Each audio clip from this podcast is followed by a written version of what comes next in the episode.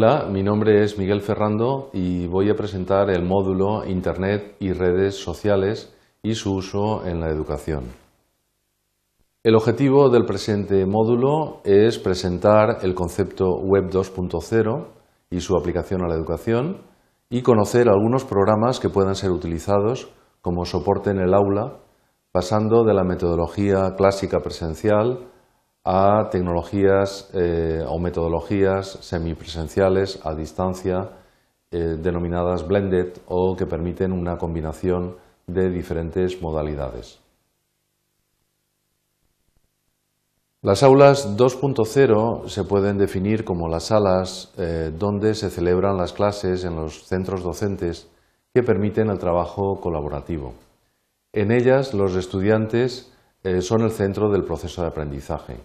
Se pasa del modelo donde el profesor es el centro de la clase eh, como difusor o como presentador de conocimientos a salas donde eh, los alumnos interactúan entre ellos, interactúan con el profesor, permitiendo un cambio en las metodologías. En las aulas 2.0 eh, se establecen redes de comunicación entre grupos de estudiantes directamente a través del ordenador, del ordenador a través, eh, a través de Internet con otros eh, estudiantes y permiten eh, un aprendizaje un poco diferente basado en la propia generación del conocimiento.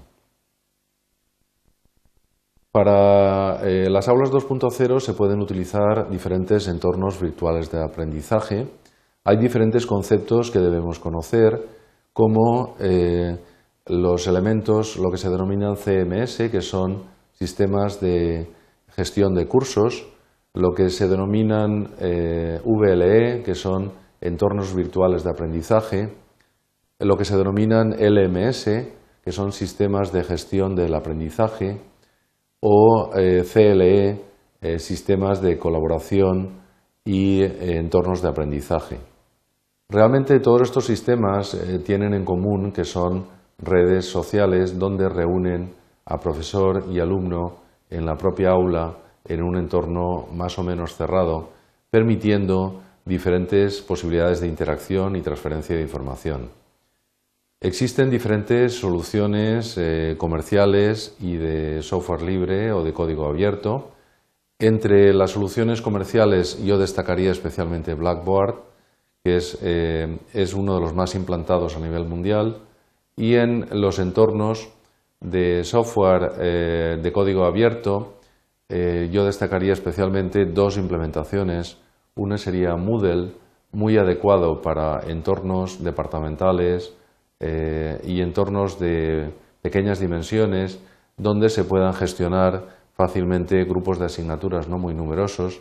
Y Sakai, que está más orientado hacia la colaboración y eh, el entorno de aprendizaje colaborativo eh, para grandes eh, universidades de investigación y de gran tamaño.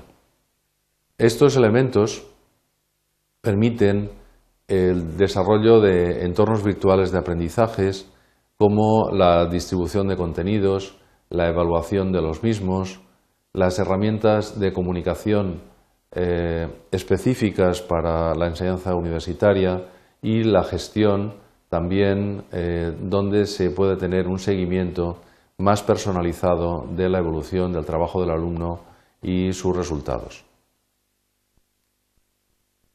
Como programas 2.0 disponibles en Internet y utilizables en la docencia, que están muchos de ellos integrados en las plataformas de aprendizaje que hemos indicado, eh, podemos indicar los blogs, eh, que son programas web para elaborar noticias entre varios autores, publicar noticias y realizar comentarios a las mismas.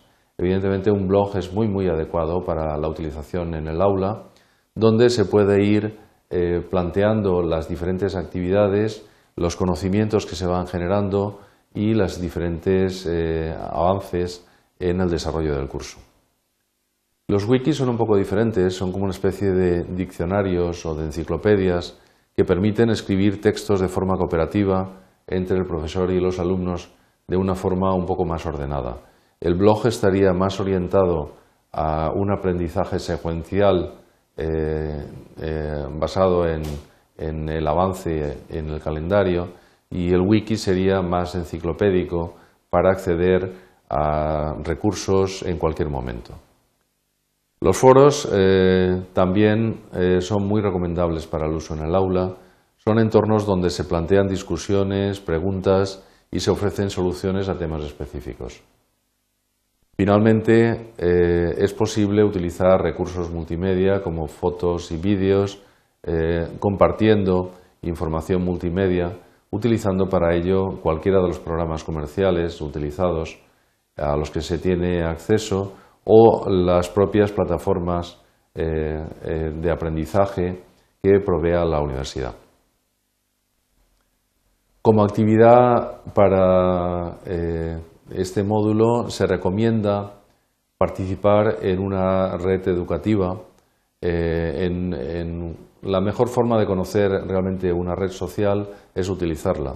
Entonces se sugiere una red social eh, que es eh, orientada a profesores, que se denomina Internet en el aula y que se puede acceder en esta dirección. Os recomiendo muy especialmente la participación en esta red social, la contribución a la misma y el intercambio de ideas con otros colegas. Y esto es todo. Eh, con este, en esta propuesta de actividad finalizamos el módulo Internet y redes sociales y su uso en la educación. Muchas gracias.